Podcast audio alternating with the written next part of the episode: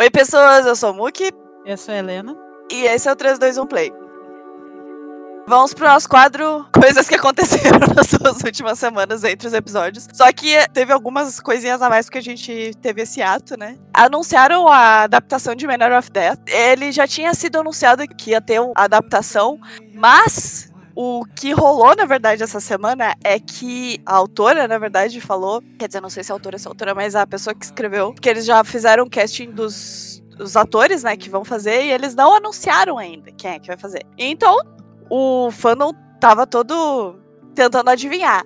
Ela falou que a gente já acertou quem é. Os nomes mais fortes que o fandom jogou assim foi Max Tool, que fez Together With Me. Eles ficariam per fucking feitos pro papel. Eles têm que, têm que ser eles, não Tem tem, que ser tem. eles.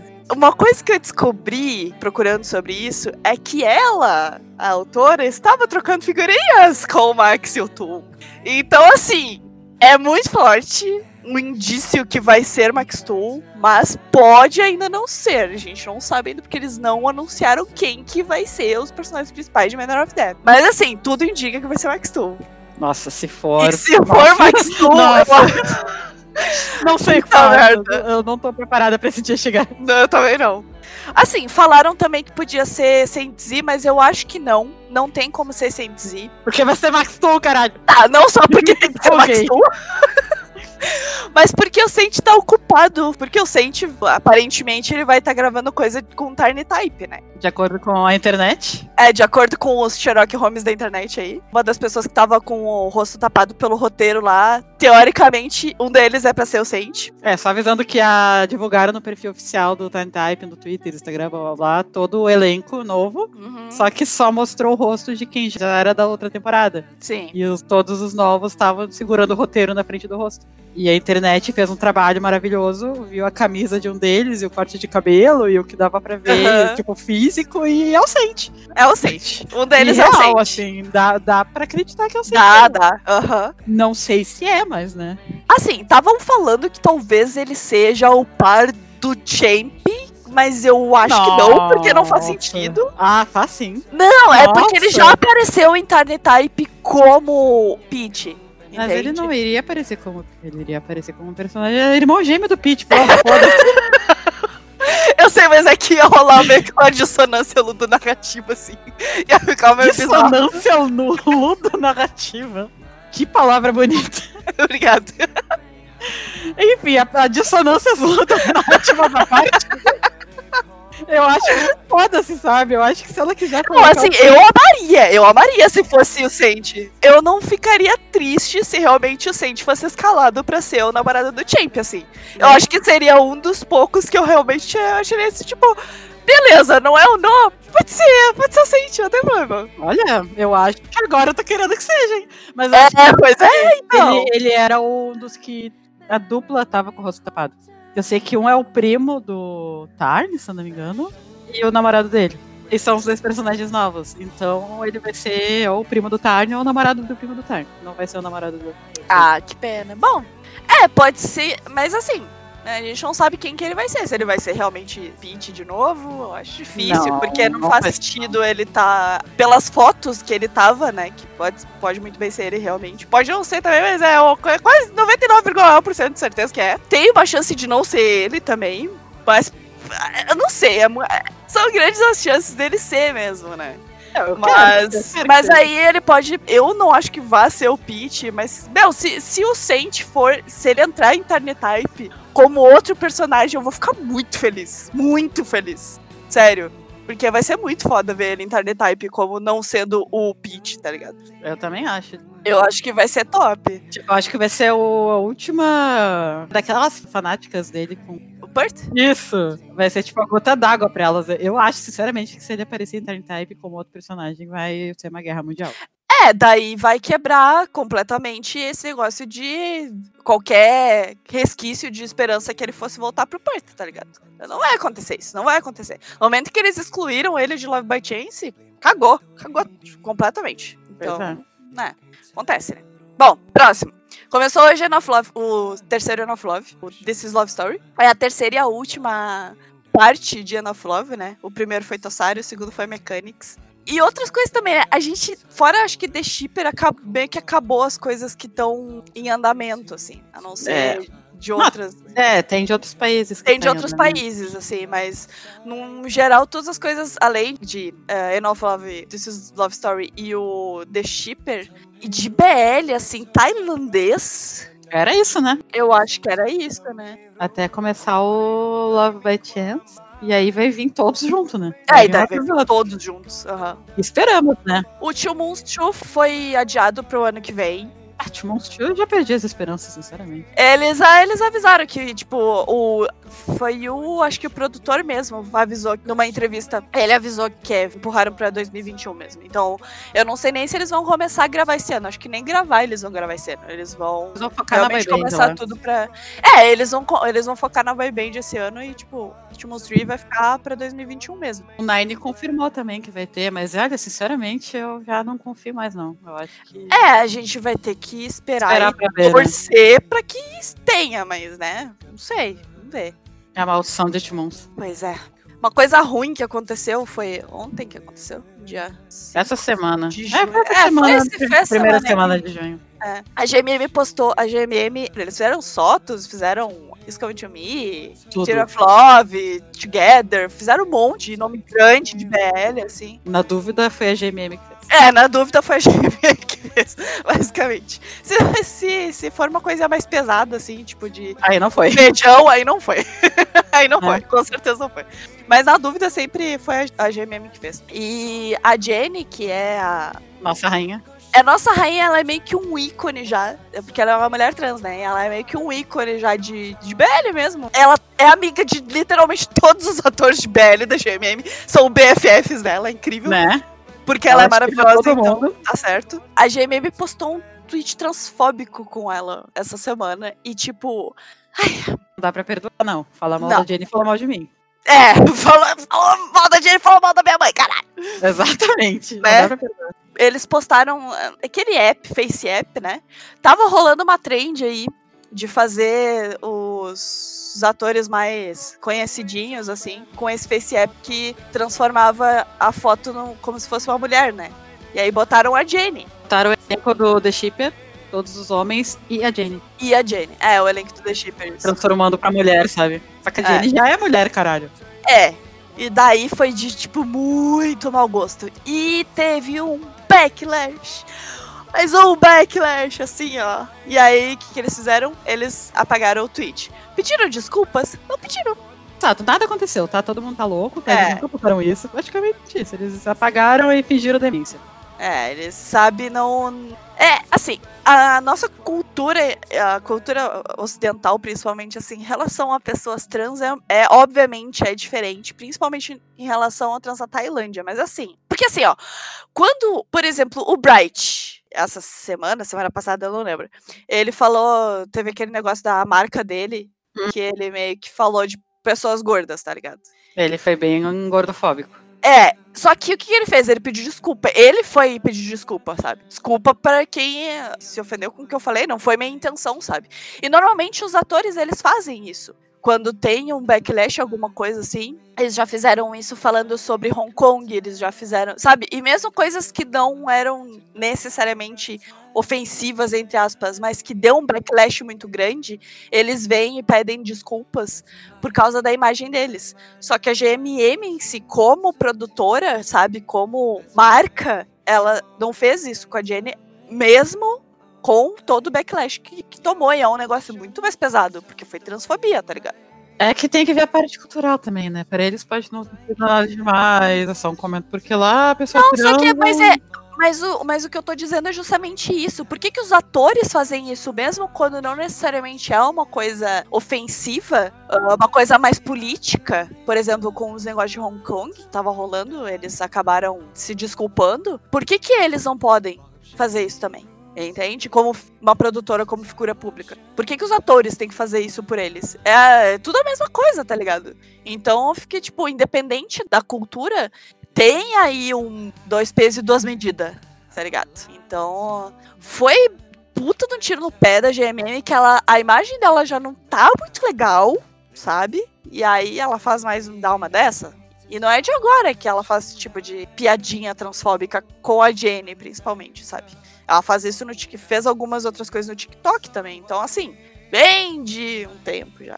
Eles deviam parar para pensar um pouco, principalmente porque agora eles pode ser cultural deles, beleza, mas que nem tu tinha falado do lance do Bright. Ele agora é uma pessoa internacional. É. A GM é uma pessoa internacional. Eles têm que cuidar com o que eles falam ou não. Agora eles têm um público internacional muito grande. Eu acho que eles ainda não caem a ficha, sabe? É. Eles não estão mais só na Tailândia, eles estão agora, especialmente depois de Together, né? Exato. Então eles têm que cuidar. Eles têm que começar a cuidar, porque senão vai rolar muito backlash. Coisas boas agora. Dia 1 de junho foi aniversário de um ano de Theory of Love. E ontem mesmo, dia 5 pro dia 6, teve o fan meeting de Off Gun. Então eles fizeram a, a, essa fan meeting internacional aí que eles estão fazendo, estão fazendo de semana em semana. Semana passada foi Crescento, essa semana foi Gun, semana que vem vai ser Tiny e a outra vai ser Bright Eles estão fazendo esses meetings live aí mundiais mesmo para quem comprar um passezinho baratinho, 29 dólares. Bem pouquinho. A gente falou de Theory of Love no primeiro log, foi. E assim, ó, assistam Theory of Love, porque é bom, é bom, é realmente bom. E eles quase não. Não, não sei se eles estavam prometendo fazer alguma coisa, também não fizeram nada. E aí a gente tá esperando coisas de Theory of Love de Off Gun. Enfim, né? GMM. Como estávamos falando antes, GMM. Faz nada. Não espera nada do GMM. É, não espera nada do GMM. Nada além de decepção. Falando não espera nada da GMM. Incrível, né? A gente não esperava nada da GMM, mas eles deram um puta é. presentão pra gente. É isso que eu acordo essa semana um dia pra trabalhar às 7 da manhã, tô lá no banheiro escovando os dentes. Eu vou olhar o Twitter enquanto isso eu quase me engasgo com a escova de dente. Porque eu vi que eles anunciaram que vai ter especial de Together aí desse ano. Cinco episódios novos. Cinco episódios novos de Together. Cinco episódios ainda esse ano pra ver o sucesso que foi essa porra, sabe? Vai se chamar Still Together. Duas coisas muito maravilhosas em relação a isso. Primeiro, a gente se decepcionou um pouco com Together. A gente fez o especial de Together, então se quiserem assistir, que já terminou, né? Pode maratonar e depois ouvir o nosso especial de Together. A gente fala muito sobre coisas que a gente não gostou em Together. E a gente sabe que é uma coisa que foi meio que unanimidade no fandom. Ninguém gostou do final de Que Together. ninguém gostou de como eles terminaram Together. Eles anunciaram esse, esse Together aí, que é, vai ser especial de cinco episódios. Só que com uma grande diferença do Together, da série normal, né? Eles trocaram de diretor. Ai, que delícia. Eles trocaram de diretor. Não só trocaram de diretor, como colocaram o diretor de Dark Blue Kiss. Que é considerado o melhor diretor de BL que tem. Ele sabe o que faz. Então, assim, a gente assistiu Dark Blue Kiss. Esse cara fez. Esse, ele dirigiu Our Sky, os especiais de Our Sky. Que todo mundo sabe que são. Inclusive, salvaram algumas séries, né? Por exemplo, Mighty. né? Algumas Mighty, salvaram Mighty. E, e, tipo, nos deram um episódio maravilhoso, por exemplo, que foi de Sotos. Maravilhoso. Ele fez He's Coming to Me também. Ele fez Dark Blue Kiss, que nem a gente tinha falado. Ele vai fazer a Tale of a Thousand Stars também. Então, assim, esse cara é foda. A gente ficou, ai, ah, eles estão fazendo mais cinco episódios aí, mas puta merda, sabe? Eles têm uma, uma chance de melhorar, de, de melhorar, de meio que, né, dar uma ajeitada no que eles fizeram. Mas a gente, o hype foi, porque tinha coisa nova? Foi. Porque eles tinham falado assim, ah, a gente vai melhorar. Eles tinham uh, falado isso publicamente, ah, a gente tá ouvindo o que vocês estão falando, a gente realmente quer melhorar, e pá, beleza. Mas para mim, pelo menos, o que me fez assim botar muita fé, o que é muito perigoso, na verdade. Eu tô botando muita fé é por causa desse diretor. Então, assim, infelizmente estamos esperando para caralho de é... Still Together. Infelizmente. Eu não, eu não consegui, do tipo, não, vamos com cá, foda-se, calma, não, é mais episódio de Together, eu tô tremendo. Eu fiquei num puta hype também, mas só, só que assim, é aquela coisa, tipo, eu tô no hype porque vai ter mais coisa, maravilha, mas eu tava, tipo, ah, é mais espaço pra se decepcionar também, tá ligado? É.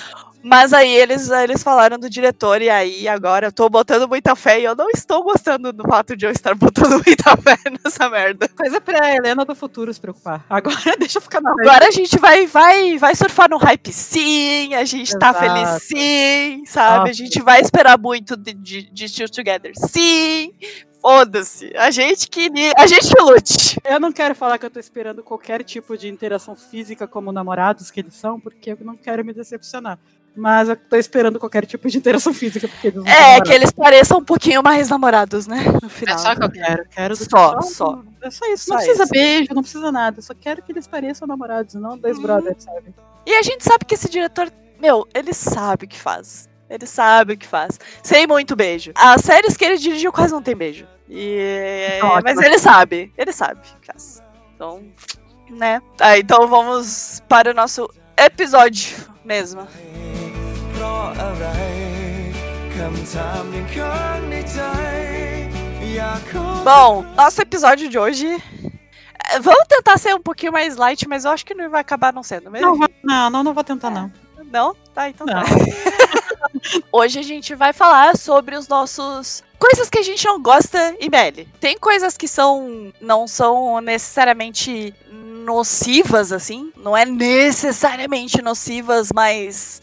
é, a gente poderia trabalhar, mas tem outras que são. São nocivas, sim. São tropes tóxicos que a gente gostaria que não tivesse, né? Acabar essa merda aí. É, a maioria das coisas são coisas assim que existem em quase todos os BLs. Não é só de BL, é coisa muito mais antiga, é coisa mais assim, cultura asiática, algumas coisas que a gente vai falar. não só de cultura asiática, mas de cultura misógina no geral, assim. É, Misógina, e homofóbica e transfóbica, sabe? é ruim, resumindo. Tá, vamos começar então com a nossa listinha. Uma das coisas que a gente. É meio que. Uma coisa que a gente nota de primeira, assim. Quando a gente vai ver um BL, a gente nota de primeira, porque é um negócio bem visual, na verdade, né? É um negócio muito usado em todos os tipos de BL. Mangá, anime, Uhum. série, tudo. Série BL, no geral. Série BL, não série LGBT, porque tem diferença entre um e outro. Sim, BL é pra mulheres héteros, basicamente. É, infelizmente, a maioria. Assim, a- ah, isso, uma coisa que não entra na minha cabeça é justamente isso, sabe? As produtoras e pessoas que produzem BL, assim, na maior parte das vezes, elas têm uma demografia X que já não é mais de BL há muito tempo. É, então elas é. pararam no tempo, tá ligado? E pra mim, assim, é bom que o BL tailandês, principalmente live action, né, esteja é, expandido bastante mundialmente, porque chega nessa demografia maior, nessa demografia diferente, já atualizada de BL, e isso força eles a se atualizarem, tá ligado? Uma das coisas que a gente até tava falando de Together antes, né? Por exemplo, tem muita coisa de que já é para nós é problemático, que a gente já viu demais em BL e que eles já não estão colocando nos live action, sabe? Que é justamente reflexo dessa mudança de demografia, porque a gente vê os problemas nisso com o nosso grupo, o nosso grupo de LGBT, a gente vê como é essa problemática, espalhar essas, esses tropes problemáticos é nocivo, é ruim, e eles estão começando a mudar, então eu acho isso é bom, mas ainda tem muito, né? Então, inclusive, várias das coisas que a gente vai falar aqui é baseado justamente nessa demografia que já não condiz mais, sabe? É voltado para essa demografia que já não, não é mais ah, não é mais o único consumidor desse tipo de mídia, né? Quem sabe um dia eles se dão conta disso, né? Mas eu acho que por enquanto vai demorar. Não, eles estão mudando, eles estão sim, porque se, Together eles fizeram isso, eles, eles já. A própria Mami falou que Tiny Type já não vai ser a mesma coisa que o livro, entende? Ela falou que a segunda temporada de Tiny Type não vai seguir fielmente ao livro. E eu acho que tem a ver justamente com esse negócio aí de problemáticas que o pessoal já não tá aceitando mais, tá ligado? Porque a gente sabe como os trampos da Mami são muito, Muito problemáticos. problemático. Mas a gente tem meio que ter uma listinha pra, pra seguir aqui, mas vamos ver. Bora É. começar o primeiro item da listinha. Primeiro item da listinha.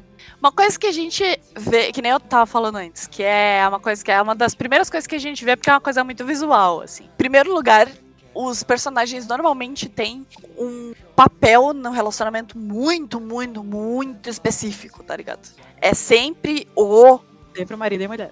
É, É o jeito que eles falam, né? É, é o jeito que eles falam, mas é. E esse negócio de marido e mulher, claro, a gente pesquisou um pouco sobre esse negócio de marido e mulher, assim, pra eles não é necessariamente Pejorativo. Pejorativo, isso, exatamente. Não é pejorativo. Pra gente parece meio tipo. É, mas assim, não, pra eles não é pejorativo, é uma coisa que se perde na tradução da língua, então a gente não pode julgar muito, né? Mas assim, mesmo assim, ainda tem esse negócio de papel muito definido num relacionamento. Ou seja, é sempre um o ativo e o outro é o passivo, sabe? E o ativo é sempre o mais dominante. Nossa, isso aí, assim, ó, trope de aoi clássico, tá ligado? É, é sempre mais masculino, maior, mais forte, mais dominante, mais. E o outro não é tanto. né? Tá mais afeminado, às vezes é mais afeminado, não necessariamente, mas, mas ele é menor, mais frágil, A grande maioria das vezes é mais dominado. é um pouco né? mais afeminado, Mais é, é delicado, mais mais sensível. sensível, exato. Tem sabe? características mais femininas, tipo, ah, gosta de cozinhar, é, É. mais cuidadoso, sabe? E assim, eu não acho que esses papéis, eles em si, sejam necessariamente ruins, porque, não, meu, num relacionamento a pessoa é ela o que ela quer, tá ligado? O problema é que isso é muito baseado em um estereótipo. E se não fosse tão enraizado assim, e homofobia não seria tão ruim. E outra coisa também que eles é basicamente só o que a gente vê. A gente não vê outros tipos de, de dinâmica. É muito raro, assim. Alguns dramas eles jogam um pouquinho mais com esse tipo de, de relação. E eu já vou falar também. Dark Blue Kiss, por exemplo, é os dois casais. Eles meio que não seguem exatamente esse padrão, tá ligado? Sim. E há, um, jeito mais fiel, digamos, pra representar a realidade LGBT, mesmo sendo um BL, sabe? Por isso que Dark Blue Kiss é superior em tudo. É superior em tudo, exato. É a melhor representatividade LGBT que tem em BL até agora é Dark Blue Kiss, ponto final. Dark Blue Kiss não tem, ah, assim, realmente... Olha, a gente assistiu BL pra caralho. Mais de 40 títulos a gente assistiu e nenhum deles é mais bem representado como Dark Blue Kiss é. Então a gente continua, vai continuar falando que Dark Blue é top Tem que exaltar o que merece ser por exaltado. favor. É, e é da GMM, olha só. Mas ah, essa necessidade de fazer, até visualmente, não só desses jeitinhos, esses trejeitos, assim, mas visualmente, por exemplo. Uma coisa que, que a gente até ficou meio. ah, Depois que ficou sabendo, assim, o- do Bright do Win, que eles fa- fazem o Tiny e o Sarawat together, né? O Win, ele faz o Tiny e ele teoricamente é o, o passivo da relação. Pela capa da novel, a gente consegue perceber. É, pois é, ele é completamente diferente do Indica. É. diferente. E a gente sabe que o Win, ele, ele emagreceu o quê? 10 quilos, né? Foi? É, por algum motivo eles contrataram o Win, que é tipo uma geladeira eletrônica. Com Wi-Fi e tudo mais. Exatamente. Só que ele teve que ficar pequenininho, ele teve que perder peso pra caralho, sabe? Ele ficou Uhum. mais definido que eu. Zero reclamações. É, não reclamamos. De, de- esse lado a gente não reclama tanto, mas ele, Não. mas ele era mega um bombadão. peitinho maravilhoso de apertar. Mas ele era gigante, assim, ele parecia o pai do, do Bright. Sério em todos os sentidos. Aham. E ele, pra, pra fazer o Tiny, ele teve que ficar pequenininho, ele teve que parecer menor do que ele é, porque o Sarwat é pra ser o ativo, né? E o, o Bright já é menor que o Win. É, ele é menor que o Win. De altura, ele é um pouquinho menor, então eles tiveram que compensar diminuindo todo o resto do Win pra ele ficar mais. Delicado. É, em ponto de interrogação. É, porque ele é um mamute, né? Ele não consegue ser delicado. Eles tentaram, né? Não deu muito certo.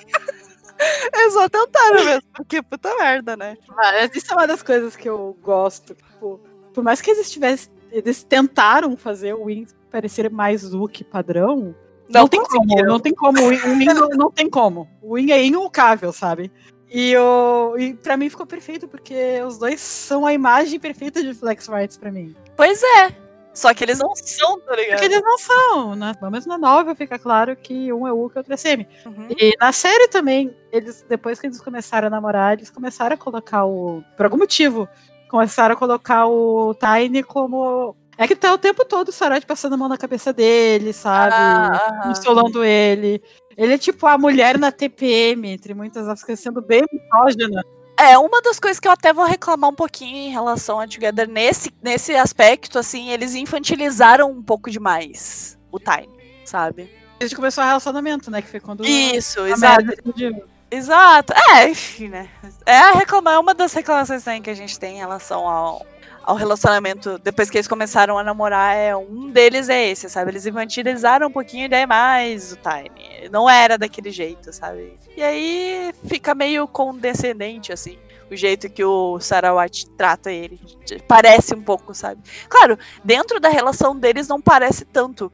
Mas tu vendo de fora, assim, tu vendo esses, esses tropes, né? Esses clichês, assim, tu fica tipo, ah, isso parece condescendente demais e não, não tá sentando muito bem aqui, sabe? E isso, na verdade, é uma consequência justamente dessa ideia de, tipo, papel bem definido e tal, sabe? E isso é, é problemático. Assim, superficialmente falando, não é ruim, como eu falei. Tem casais que são assim mesmo, sempre vai ter. Os estereótipos, eles vêm de algum lugar, tá ligado? E eles podem ou não ser ruins. Nesse caso, eu não acho que ele em si seja ruim, mas como ele é aplicado e como ele é muito constante, acaba ficando cansativo, sabe? Meu Goof é outro exemplo. Não, é meu Goofy, assim, o Win, o Win e o Bright ainda conseguiram balancear um pouquinho mais, porque eles tiveram um pouquinho mais de sorte, entre aspas, né? É que, na verdade, porque se for parar pra pensar, o Golf, ele é muito mais Uki do que o Type, sabe? Se tu for ver eles como Mil Golf, o Golf ele é muito mais, sabe, senta no colo o tempo todo. É, mas eu não sei se isso não é uma coisa arranjada também, né? Ah, não, com certeza. Ele não é que nem o Type, mas ele também não é que nem o Golf que ele mostra, que é mostrado quando tá os dois juntos, sabe? Porque eu acho que como, como o Golf é maior que o Mil, eles tiveram que, pra deixar com essa imagem de Ukizinho, do chip dos dois, ele tem que ser muito mais afeminado, não é bem afeminada, mas. É, não é bem a palavra, mas ele tem que ser mais delicadinho, Delicado, sabe? Mais, é. Tipo, ah, é, é que eu, eu não sei, porque tipo, ele tá o tempo todo querendo sentar, querendo sentar no colo, sabe? Uh, fazendo aqueles joguinhos de ai, tô com ciúminho. Ah, mas não tem problema, ele pode ser grande fazer isso. Sei que ele pode ser grande fazer isso, só que, tipo, ele. Então, o meu ponto é justamente esse, sabe? É essa necessidade de visualmente, ele precisa necessariamente ser delicado e pequenininho e frágil para ser um passivo. Não, não precisa, caralho, sabe? Entende? Esse é justamente meu ponto. Não precisa ser. E eles fazem necessariamente porque precisa ter essa diferenciação visual por algum motivo, sabe? Uma coisa que eu fico que eu fiquei muito feliz, na verdade, em Love by Chance é o fato de que o Pete é mais alto que o aí, apesar dele ser um cara, ele é um cara mais delicado mesmo, ele é um cara mais frágil, mais fofinho, sabe? O Sente é o dobro do Puff. É, então, ele é, ele é muito mais alto do que o Puff, entende? E isso é uma coisa que eu gostei muito do Love by Chase, foi justamente isso, porque não deixou de quebrar esse estereótipo, sabe? De o, ele ser menor, dele ser mais, mais baixo, coisa e tal. E apesar dele ainda ser mais delicado, dele ainda ser, ser um pouquinho desse estereótipo ainda de Yuki, sabe? E o ele ser mais assertivo. Não, sabe aonde que quebrou total esse estereótipo? No Reminders. Eu não lembro o nome dos personagens dos dois no Reminders. Ah, tá! O do Perto do Sente. Isso, porque o Ah, sim, total, sim! Tá total semizão, entre aspas, sabe? Tá, ele tá, tipo, mais, mais másculo, mais, sabe? É... sedutor, entre aspas, sabe? Porque sempre o Semi é o sedutor. Hum. E aí chega na hora do, do vamos ver dos dois e a gente tá, agora eles vão inverter, né? Só que não. Não, eles é... continua sendo sempre aqui, sabe? Exato, eu achei, isso eu achei legal também. E, cara, não é difícil fazer esse tipo de coisa, não é. A gente, ó, eles, eles, o Pert, infelizmente, o Pert e o Sente agora não são mais um, um par, né? Assim, perda pra humanidade, porque eles faziam um puta par, amava eles dois juntos, mas, né, briga de agente aí acabou cagando eles e a gente não vai mais ter eles juntos, infelizmente, né. Mas eu gostava muito da dinâmica deles justamente por causa disso, sabe? Eles tinham muito potencial para quebrar esse estereótipo aí. E eles fizeram isso em Love by Chance, eles fizeram isso em, em Reminders também, com os outros personagens que eles fizeram. Então, tipo, não é difícil fazer isso. Tipo, é só a pessoa querer, é só o produtor querer, é só o diretor querer, sabe? Mas ainda tá muito enraizado essa de. Eh, como eles ainda têm na cabeça que o público-alvo é mulher hétero, ainda tá muito enraizado essa cultura de que o que representa a mulher do relacionamento, sabe? É, entre aspas, assim. Porque isso é muito. Isso é muito mais de cultura de BL desde o início dos tempos, mas Uhum. resumindo, bem resumido, o yaoi, os boys love, começou mais como uma forma das mulheres de expressarem a sexualidade delas. Isso. Numa época que era não era muito. Hoje em dia já é estranho uma mulher assim assumir que tem desejo sexual, sabe? É. Imagina nos anos 60. Então, como forma das mulheres fazerem isso, elas começaram a escrever histórias BL. E no caso, a figura do Uki seria a figura feminina, sabe? Então ainda tá meio nessa mesma história dos anos 60, o BL da Tailândia até hoje. É. Eles, eles ainda, por isso que é um problema eles é, continuarem focando nesse, achando que o público-alvo de BL é só mulher hétero. Não é. Tem homem gay, tem mulher lésbica, tem, tem todo, todo o arco-íris de LGBTQ. Exato. Uh, gosta de BL, não é, sabe? E assim, mesmo as mulheres que têm essa, de- essa demografia de mulheres héteros que gostam, claro que tem, a gente conhece várias que são assim. Ainda tem uma, uma grande parte da demografia que é, são essas mulheres cis héteros. Só que assim, desde a revolução sexual nos anos final dos anos 70 ou anos 80 aí, esse tipo de, de mídia já é é revolução LGBT, na verdade, sabe? Já a- o fato da gente se expressar, conseguir expressar nossa sexualidade também. Mas principalmente dos anos 90 pra cá. Muita gente da nossa geração se descobriu LGBT através de yaoi, sabe? Isso é uma coisa muito, muito, muito, muito, muito, muito, muito recorrente. Não digo que começou na nossa geração, porque provavelmente sempre teve LGBT que gostasse de BL, né? Mas como teve essa liberação, essa, essa revolução, principalmente ocidental, né? E o, ace- o acesso à internet, acesso a anime e mangá, esse tipo de coisa assim, tanto com cinema como a internet, assim, a gente teve mais acesso a essas obras. Muita gente da nossa geração acabou se descobrindo LGBT através do yaoi japonês, né, no caso, que era o acho que nos anos 90 assim, teve o uma puta de uma explosão do BL Sim. no ocidente, sabe? Começou a sair muito mangá, muito anime. Foi essa época que a gente começou também a, a ver, né? Nesse boom do Sim. yaoi japonês foi quando a gente começou a entrar nesse mundo. Exato, e foi justamente porque a gente tem mais de 30, de 30 anos de idade já. Quando a gente respondeu umas perguntas lá no, no Instagram de uns parceiros nossos perguntando assim: ah, quanto tempo vocês gostam de, de Aoi, de BL? A gente gosta disso há mais de 20 anos. Quando a gente diz que a gente gosta há mais de 20 anos, não é Exagero. exagero, a gente gosta Há há mais de 20 mais de 20 anos, tá ligado?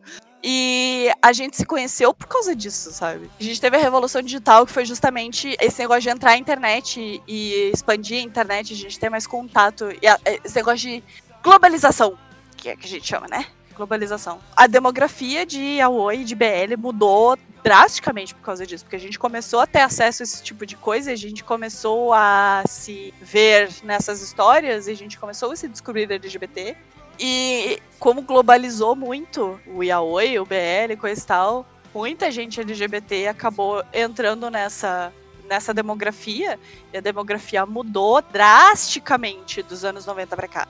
Então, assim, eu pesquisei no meu Twitter, eu tenho mais de 2 mil seguidores lá, e eu e muita, a maioria assiste BL, né? E eu perguntei, fiz uma enquete lá perguntando, da onde você, da onde tu se encaixa? E aí tinha lá mulher cis hétero, mulher ah, cis não hétero, mulher trans hétero, mulher trans não hétero e homem e outros tipos de, de pessoas queer e tal. A parcela de pessoas, de mulheres hétero cis que votaram é tipo assim, muito pequena comparada com todas as outras pessoas queer que responderam a enquete, sabe? Então, assim, isso é uma coisa, claro, é uma, uma amostra do que é a demografia agora, sabe? Então, acho que as pessoas que produzem esse tipo de conteúdo, claro, tem muita, muita coisa que é produzida agora, que é os BLs produzidos agora, que é baseado em novel meio antiga, assim, sabe? Mas eles têm o poder de mudar, eles fazem, eles fazem adaptações, eles fazem, sabe? Eles dão uma arrumada de acordo com o que é melhor pra agora, pra atualidade, sabe?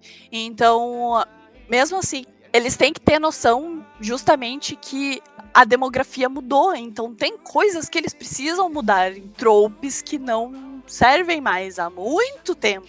Eles têm que se atualizar disso, sabe? Eu fico feliz, na verdade, que eles têm esse acesso a Twitter, a Instagram, esse tipo de coisa, porque muita gente de fora da Tailândia, principalmente quando a gente tá focando um pouquinho mais em Belis da Tailândia, né? Eles têm a, essa abertura para o pessoal trocar uma ideia com eles, né? Trocar esse, essa experiência e eles se atualizarem, porque aí eles conseguem ver qual é a real demografia, o que, que as pessoas, o que, que os fãs querem agora. E ver que realmente não é mais o que era há duas décadas atrás, tá ligado? Mas era justamente isso que eu queria falar. Esse negócio de estereótipos do casal em si, assim, não é necessariamente resumido, assim, né? Não é necessariamente nociva, não é tóxica. Claro, depende de como é colocado, é, é explorado, assim, não, mas não é, em sua essência, não é tóxica, não é ruim, mas ela é muito, muito, muito. Num geral, ela é muito apresentada de um modo muito estereotipado. Ela não é ruim, ela é uma visão antiga. É, o problema é que assim, se fosse uma que outra vez e tivesse mais dinâmicas diferentes de casais, não ia ser tanto problema, sabe? Porque, como eu falei, tem casais que são assim, obviamente tem. Só que mostrar só isso, assim, cansa, tá ligado? Sabe uma coisa que aconteceu agora que foi maravilhoso para isso? Na engenharia. Todo aquele episódio que teve do bom e do doendo brigando quem que vai ser o marido e quem que vai ser a esposa. E teve aquele Uhum. discurso do Mac no final, Sim. mostrando, ah, tá vendo aquele casal lá que tinha um mega afeminado e um machão, sabe? Aí o Uhum. afeminado era o ativo do relacionamento. Então ele falando que isso não tem nada a ver, tem a ver que as pessoas escolhem o que é melhor pra elas. Tipo, Exato. Nossa, aquilo lá foi maravilhoso. Eu falei, Aquele- tipo, caralho, aquele- ícone, ícone demais, assim. Quem diria que uma voz dublada ia ser tão sensata, né? Foi assim, um dos melhores discursos sobre isso que teve, velho. E um dos poucos também, né? Não, eu acho que não tem esse tipo de discussão, assim. Eu não lembro de ter visto. É, tipo Foi a única coisa que salvou esse episódio pra mim, porque eu tô cansada desse tipo de discussão. Acho que foi de propósito justamente pra chegar nesse ponto de ter essa discussão. É, eu também acho. De que no final, foda-se quem é ativo e passivo, sabe? Exato. Os dois quererem é bom, sabe? É, no final das contas, esse discurso do que o Mac deu, assim, serviu pro bom e pro Duen pensar assim, ah, o lance na real que a gente quer é ficar junto. Esse é o objetivo final, tá ligado? Não importa quem vai ser ativo, quem vai ser passivo. Não importa, isso é irrelevante. Então, mais um ponto pra My Engineer. Mais um ponto pra My Engineer, ícone dos BL dessa temporada. Maravilhoso. É, junto com esse negócio de. essa insistência de botar papel bem separado. De quem vai ser o semi, quem vai ser o outro dos atores. Ah, eles acabam. Isso é um- uma coisa que me incomoda pra caralho, assim, sabe? Que é designar esse tipo de papel, digamos, para o ator, sabe? Isso acaba indo para o ator. Sim, o ator sempre vai ter que. Quando ele for participar de um drama novo, ele só vai poder fazer teste pro semi, porque ele só faz semi. Tipo, ele é conhecido como semi. Não é eles que escolhem, é o público que Exato. escolheu que ele é semi, ele é semi, acabou. Eu vou botar aqui uma coisa que a gente viu essa semana, inclusive. King. É, aham. O Neil, por exemplo, Neil, que fez Time Type, ele é o Target de Time Type, ele fez um cara que era o, o ativo em What the Duck. E aí, obviamente, ele é o Tarn, que ele é o ativo. Inclusive, é uma coisa que ele fala bem assim, é tipo, eu não dou, meu amigo, eu só como, tá ligado? Isso é um tópico que acontece em Tarn Type, na história mesmo. E ele ganhou o prêmio de King Semi. É King Semi, é, sabe? King Semi. Eu fico tipo, Exato. Primeiro, por que, que existe esse prêmio, né? Essa é a primeira pergunta que a gente tem que fazer. enfim. O Mil ganhou o King Semi e tivemos a surpresa que essa semana agora o Golf ganhou o King Yuki. Oh, Parabéns pro casal! parabéns. Nossa. Slow clap. Então agora os dois estão fixos, eternizados, pra só fazer Semi-Yuki em todos os dramas que eles forem participar. Não que algum dia eu acho que a Tailândia deixa eles se separarem, né? Mas isso É, também tem isso, né? Eles nunca mais vão poder contracenar com absolutamente ninguém, além ninguém deles não dois. é. É, isso é outro problema também, bem grande. Mas eu vou dizer que eu teria certas dificuldades de ver um interagindo pessoal. Mas essa sou eu, tá? Eu que, eu que lute. Mas é, não, eu até eu te entendo, mas só que assim, até vou colocar como exemplo dessas duas coisas que a gente tá falando paralelamente aqui, no caso de tipo ter só um papel de personagem e também ter um par fixo, digamos assim. O Cincto, que fez o Kong Pop de Sotos, ele é o exemplo perfeito de como flex, é flex. Pode ser flex tanto caso de ser de mudar de papel, quanto com pessoas que ele contracena, tá ligado? O meu chip supremo é Crisinto, que o Chris fez o Artite de Sotos. É Crisinto? É, sempre vai ser. Pra sempre. Eu tenho uma foto deles aqui do lado do meu computador. Eu amo eles de paixão. Queria ver eles dois juntos de novo. A Maria. Sotos é meu mascotinho, principalmente por causa deles. É, é, sim. Só que o Cinto conseguiu sair disso, sabe? Eu não sei se de repente é porque o, o Sotos ele é mais antiguinho, né? Mas ele é um ator muito versátil. Dá a palavra, tanto a palavra para uh, sexual quanto a palavra para o trabalho dele mesmo, assim, porque ele fez o Kong Pop, na verdade, ele é o ativo do relacionamento de Kong e Artite. E daí, por exemplo, ele fez His Coming to Me, e ele claramente não é o ativo da situação. Ele fez esse o papel de ativo em Sotos e em passivo em outros, mas em todos ele, ele também fez com pessoas diferentes, tá ligado? São três Sim. pessoas diferentes, completamente diferentes. Ele continua fazendo apresentação, fazendo photoshoot com o chip principal, entre aspas, dele, que é o Christ. Mas ele conseguiu não estar tá amarrado gêmeo univitelino Exato, com, ele, com Cristo, sabe? sabe? Ele é. consegue fazer sem o pessoal se revoltar, aparentemente. Isso. Você tem chip, que nem esse é o problema, um dos problemas que teve com o Sente, pra ele provavelmente não estar tá em Love by Chance. As pessoas meio que acabaram com a vida dele, da família dele, de todo mundo em volta dele, porque ele não é mais o casal do Perf, ele agora é o casal do Z, por uhum. exemplo.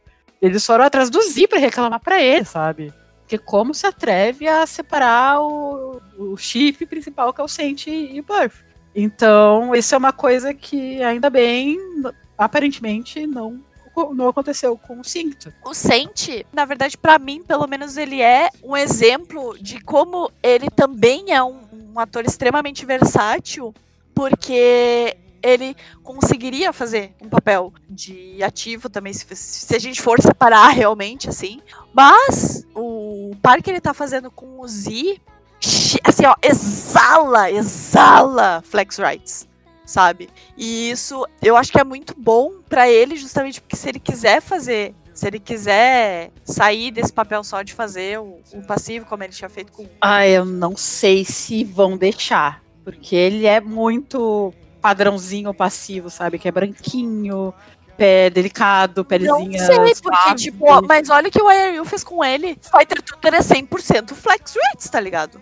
Na verdade, o meu ponto é justamente esse. Ele é um ator versátil o suficiente para ele poder trocar de papel ou fazer um negócio mais flex rights, mas ainda manter esse negócio, tipo, que ele é um pouco mais. Ele é bem branquinho, ele é mais delicado, entre aspas, assim, mas ele consegue botar pão na mesa e se impor, tá ligado? O ponto é justamente esse, mesmo com o Pertin, com o Pertin Reminder, sabe? Ele fez aquele papel, então ele consegue não ser só aquele yukizinho, bonitinho, fofinho, assim. Se ele quiser, a partir daqui, ser só flex rights, ele consegue, tá ligado? Depende com quem ele vai contracenar. E eu acho que é justamente o ponto assim. O lance, eu acho que de, de explorar a capacidade de atuação de um ator é justamente ele contracenar com pessoas diferentes, sabe? Por que que sim que tu consegue fazer isso com três, quatro caras diferentes? Ele consegue contracenar com, com caras diferentes e ter o mesmo nível de química, tá ligado? Mas sabe quem tá fazendo isso agora? Tá aí.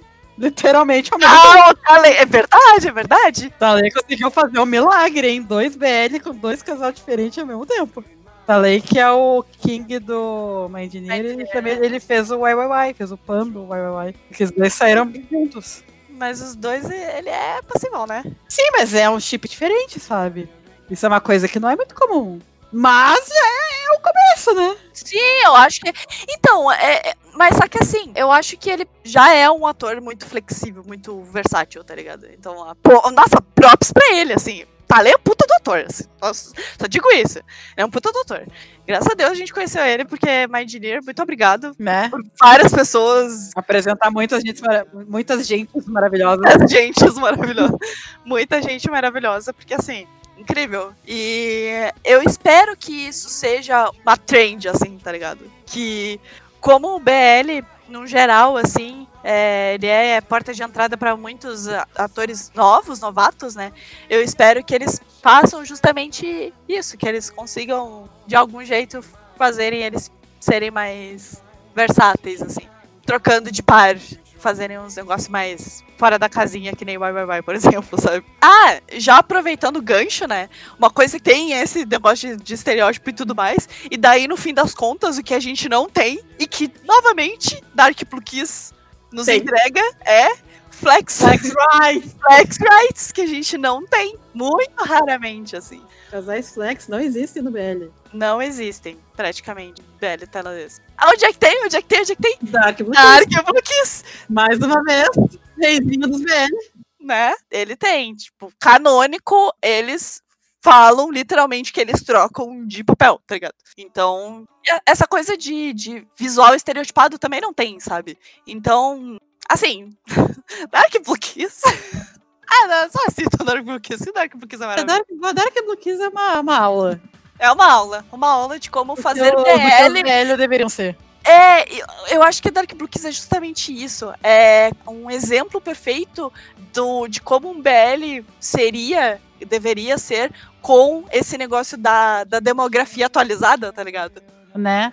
Sabe o que, que tem no Dark Blue Kiss que tá na nossa lista de pet peeves também?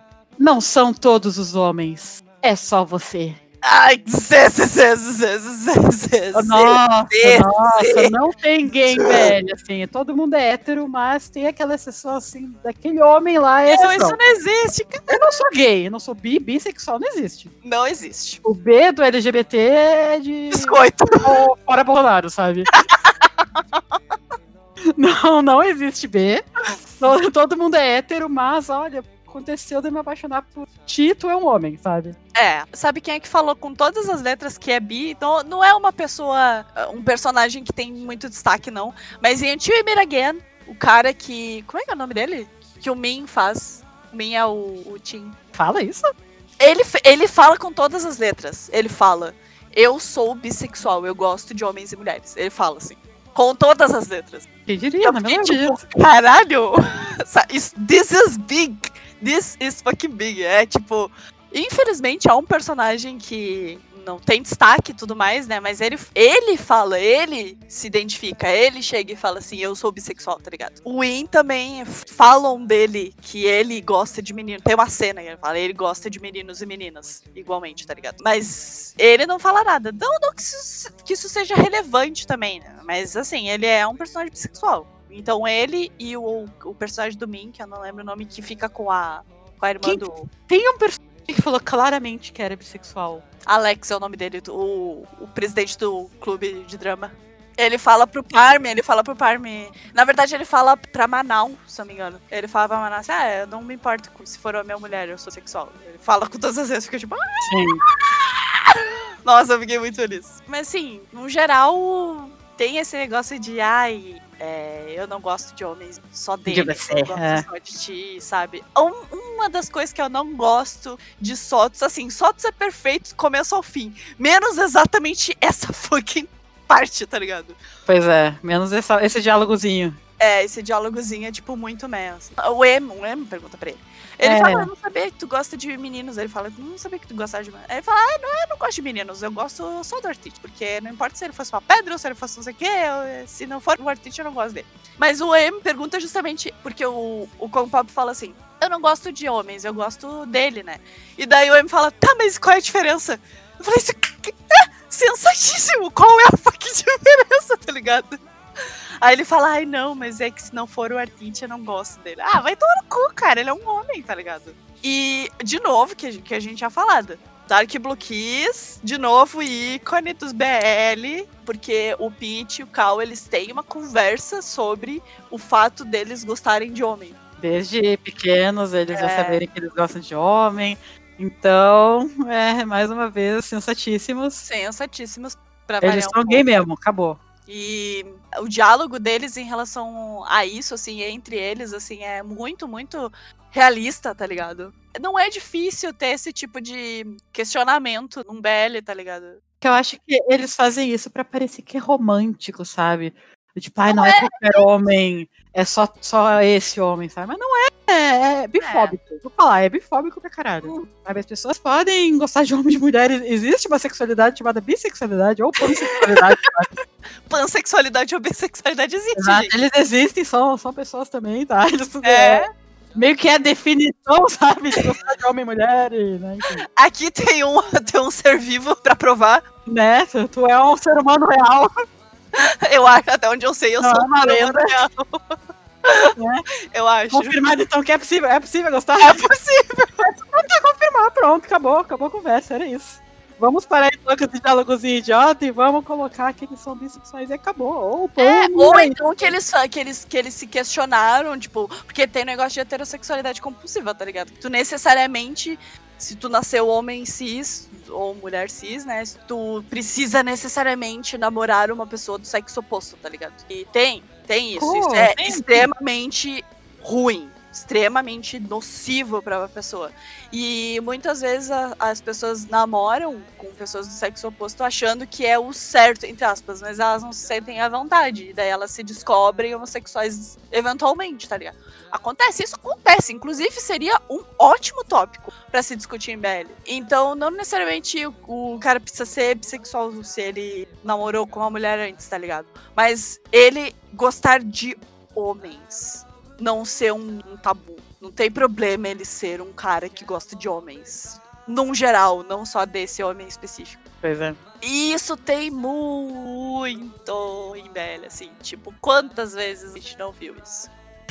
Aquele diálogo maravilhoso do Type. Tá falando que eu sou gay só porque eu namoro com homem? Sim, caralho! Agora dá pra um cara que eu tenho que virar gay automaticamente?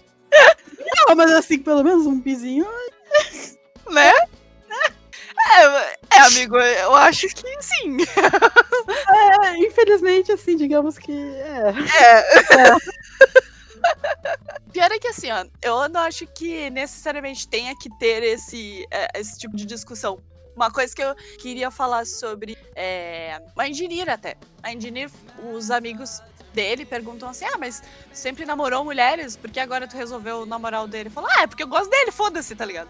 O bom fala, sabe? Sim. E eu achei isso, tipo, ótimo! A gente vai falar, Cara, é muito melhor que isso. é, eu gosto dele e acabou, sabe? Acontece, ele é, um, ele, aconte, ele é homem, acontece, sabe? Eu gosto dele. Eu vi que muita gente, na verdade, leu isso, leu essa, esse diálogo entre eles como isso de, tipo, ah, eu não gosto de homens, eu gosto dele. Não, ele não fala isso. Muito pelo contrário. Ele fala, tipo, ah, ah, acontece que ele, é, que ele é homem, né? fazer o quê? Sabe? Ele não, ele não fala, tipo, ah, eu gosto do Duen. Se não fosse o Duen, eu não ia que nem o Kong Pop falou do Artite, tá ligado? Eu não gosto do, de homens, eu gosto do Duen. Ele foi, na verdade, o jeito que ele falou pareceu um pouquinho mais pansexual do que realmente bissexual, tá ligado? Ah, eu não me importo com o gênero dele, eu gosto dele, tá ligado? Sim. E ele não, eu não falou esse negócio de, tipo, ah, eu não gosto de homens. Ele nunca, nunca saiu da boca dele isso, sabe? Então acho que tem uma questão de interpretação, acho que muita gente tem tanto trauma com isso, sabe? Que acabou meio que botando palavras na boca do, do bom, sabe? Coisa que ele não falou. Então, eu acho que não necessariamente precisa ter essa discussão de tipo, ai, eu sou gay, ou eu sou bi, ou eu sou pan, ter essa discussão sobre sexualidade, mas assim, eles têm um romance, eles começaram a gostar um do outro, acontece, sabe? Não, é porque assim, uma coisa que eu não, não acho tão necessária é sempre ter uma em qualquer mídia que tenha LGBT, que tenha sempre uma discussão sobre LGBT, tá ligado? Eu não acho isso necessário. Às vezes a gente só quer um romance bobo e era isso, tá ligado? Pois é, verdade. Né? A gente só quer isso, não precisa mais que isso.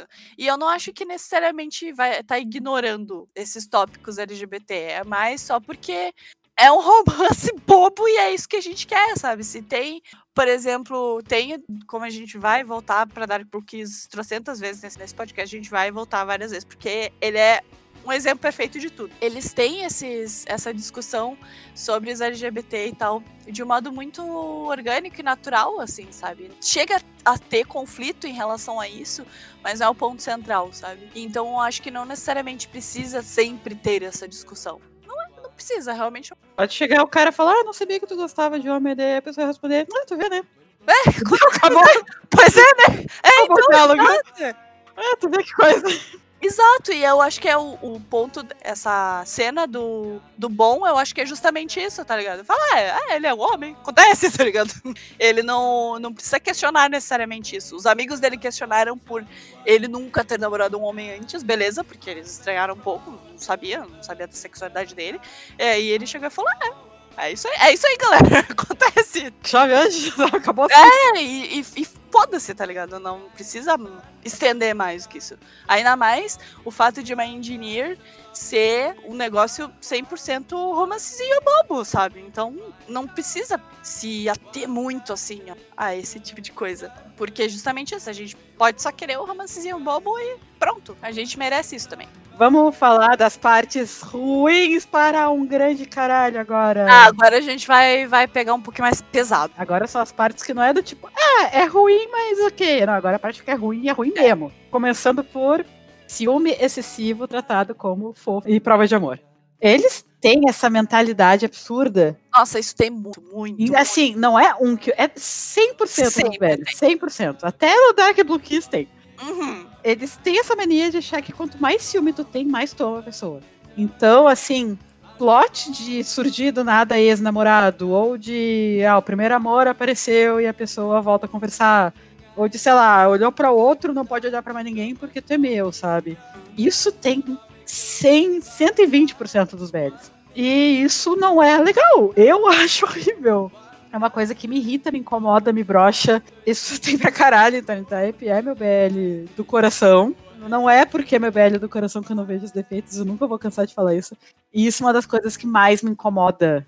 É esse excesso de ciúme que existe, sabe? Tudo bem, ter ciúme é normal, todo mundo tem um pouquinho de ciúme que seja. Mas o problema é que é ciúme excessivo misturado com falta de diálogo, né?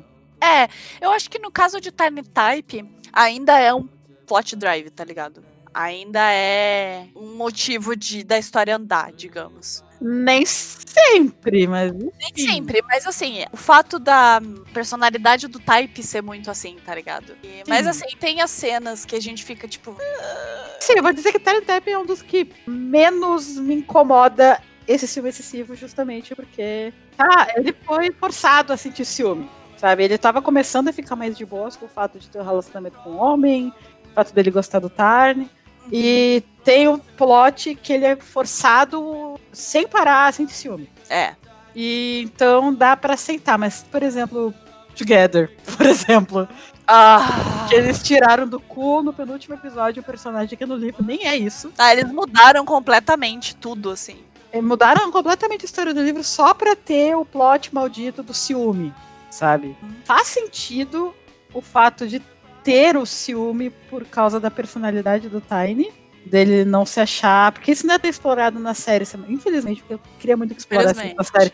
Isso é mais explorado no livro, mas o Tiny é extremamente inseguro, ele é ansioso, ele não se acha bom pra nada, ele não se acha merecedor de nada. Ele não consegue entender por que o Sarod tá com ele. Então, ele tem esse ciúme, não é tanto ciúme no livro, é mais Insegurança, né? é insegurança, ele não se achar merecedor.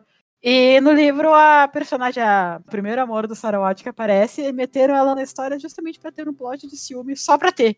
Porque não teve nenhum conflito até agora em Together e eles querem que tenha um conflito, então vamos fazer aquele plot de ciúme excessivo? Vamos. E fizeram e ficou uma merda, como todo plot. Isso é foda, porque assim. Ah, isso já, já entra num dos tópicos também aqui.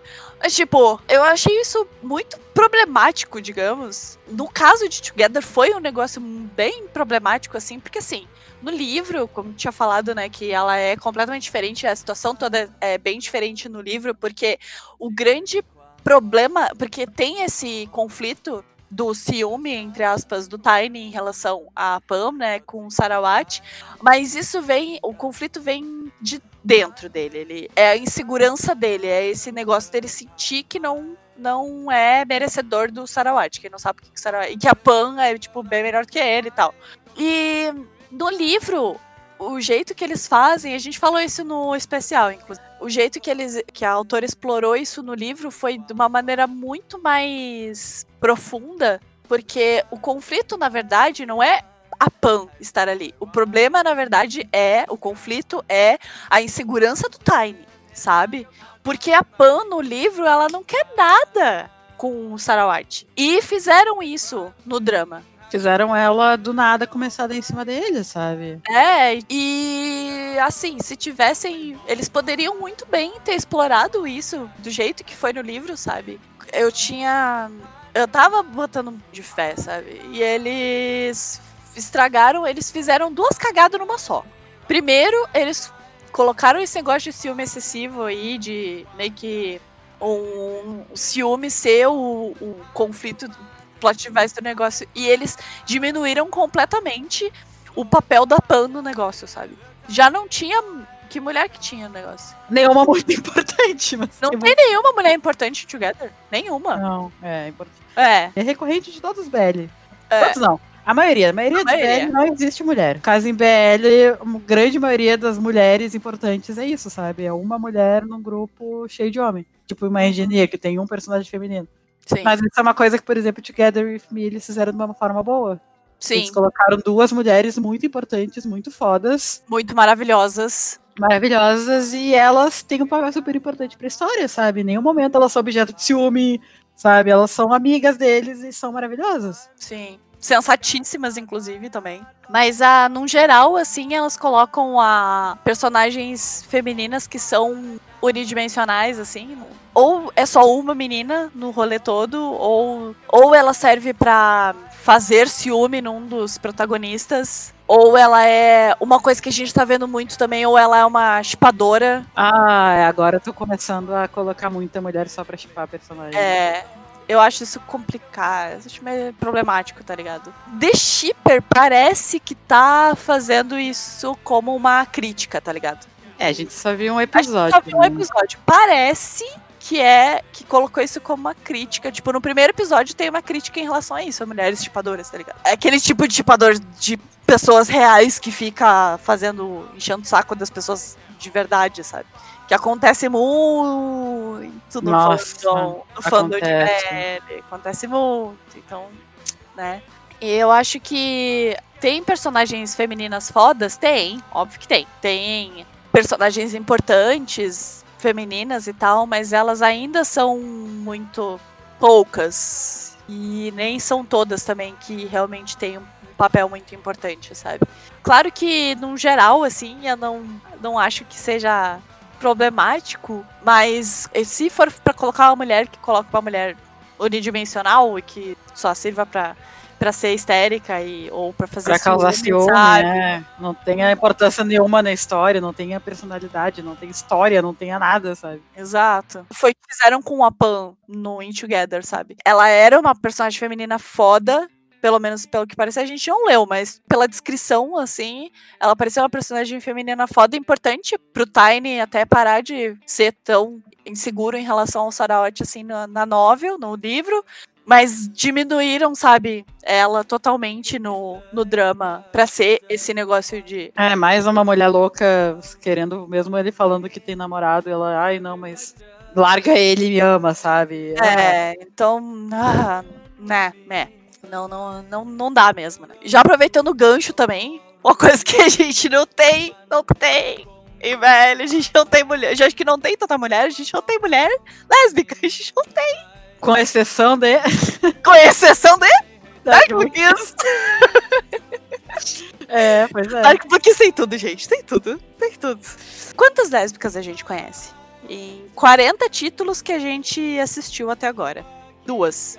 Só tô lembrando da de Dark Blue Kiss, quem é a outra? A de Sotos, né? É verdade, Sotos tem uma também. Muita gente que gosta de BL, eu vejo, principalmente no Twitter, assim, mas, é- mas eu acho que é um consenso, meio que um consenso da galera que é LGBT também e assiste BL, que muita gente quer que tenha um GL também, sabe? Um Girls Love. Mas assim, eu acho que, a- que não faria tanto sucesso porque ainda é, tem pouco interesse nesse O tópico. público-alvo não é muito grande, não. É isso, o público-alvo não é muito grande. Mas, contudo, porém, todavia, entretanto, colocar um casal lésbico num BL, eu acho que faria muito sucesso. Colocar Tipo, como seria casa muito secundária, né?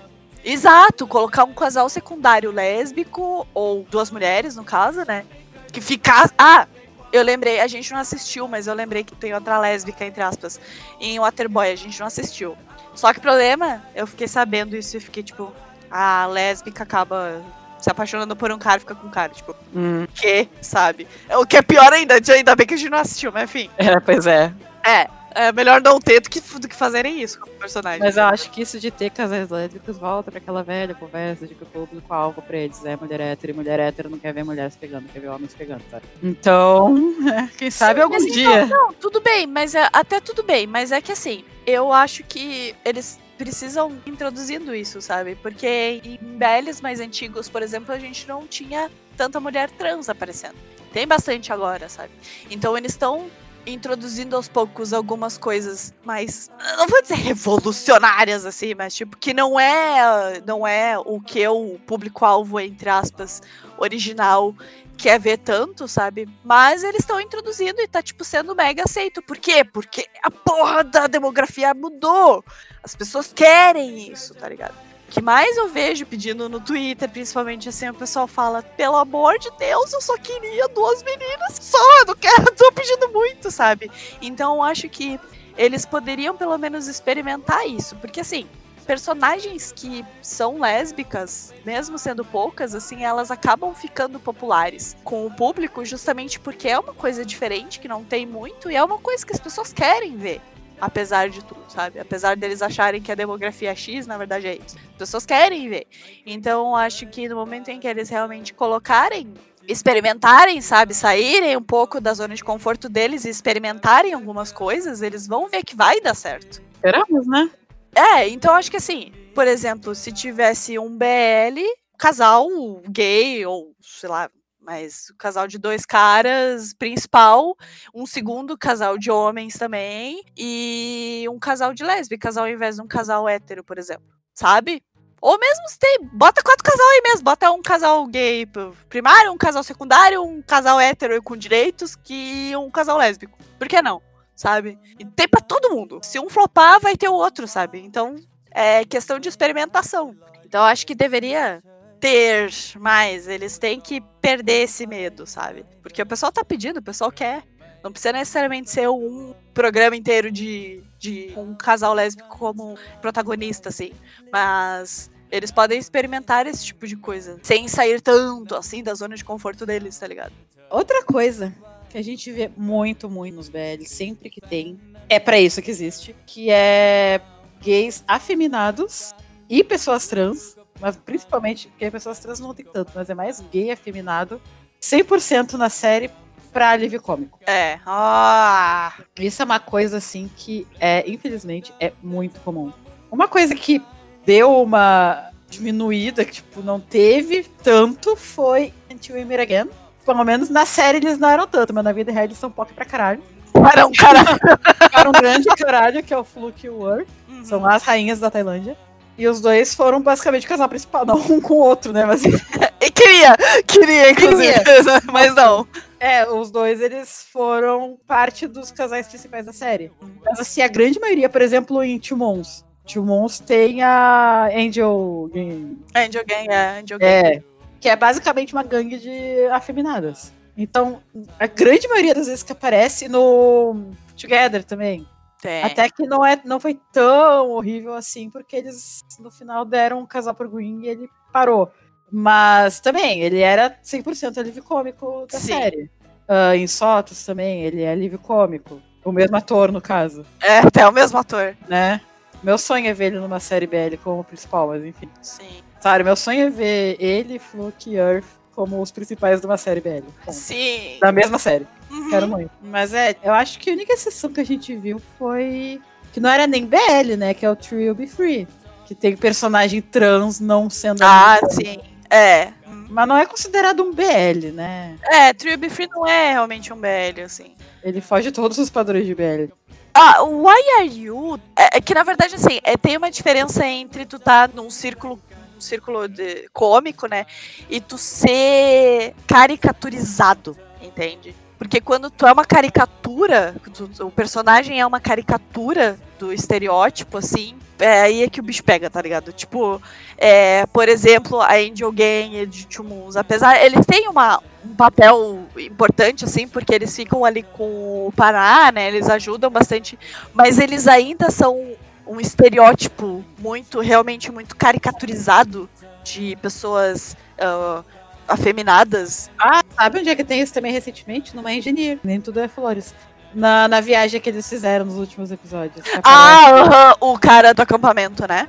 Exato, que ele passa o acampamento inteiro dando em cima do cara, chamando pra dormir na mesma barraca que ele, sabe? Aham, Isso é é- extremamente estereotipado. é, Gay afeminado é o que? É promíscuo, sabe? É, pushover, sabe? Ele fica assistindo. é, Isso é uma coisa que o Green também é em Together. Isso é uma coisa que também é em Together, exatamente. Mas uma coisa que eles fazem, gay afeminado é tudo, tipo, promíscuo pra caralho, sabe? Isso acontece em, em Tiny Type também. Tanto a trans quanto o cara afeminado. É, não é alívio cômico, mas é estereótipo de que dá em cima de todo mundo. É, exato. É, não, eu tava falando justamente desse, desse estereótipo, sim, sabe? Sim. E, sabe? Então, tem a, uma, uma menina, Hey, why are you? Que ela é par daquela menina que, que ia ficar com, o- com o Popper. Eu não lembro o nome dela, mas, mas enfim. Eu não acho que ela seja um, um personagem trans estereotipado, tá ligado? Mas ela ainda faz parte do círculo de comédia. Só que assim, como o Why Are You num geral, assim, ele é drama de comédia, eu já não tenho tanto problema, tá ligado? É que nem, por exemplo, The Shipper. A Jenny tá lá 100% pra fazer comédia. Sim. A diferença é justamente essa, sabe? Ser um, um personagem com características estereotipadas, assim, tu ser muito. Muito uma caricatura do que realmente poderia ser e tu só ser um, um círculo de comédia, sabe? Tu ser alívio cômico e estar no círculo de comédia é diferente, entende? Pois é. São duas coisas diferentes. Porque a única representação que tu vê em BL com esse tal de pessoas trans ou de homens, eh, de gays afeminados, é sendo só alívio cômicos. E muitas vezes esse alívio cômico, entre aspas, são piadas transfóbicas, são piadas homofóbicas, tá ligado? E isso é um grande problema. E, sabe, não senta bem. Mas se é um. É pra dar risada e tudo mais, mas é feito de um modo respeitoso, porque, sei lá, porque o bagulho é de comédia, não, não, não vejo tanto problema, assim, que nem tinha falado da Jenny, sabe? Porque The Shipper, assim, sempre dá pra ver, que é 100% comédia, 100% escrachadão, assim. Ou o YYY também. O YYY, ele é, é pra ser comédia. o YYY também. fechada.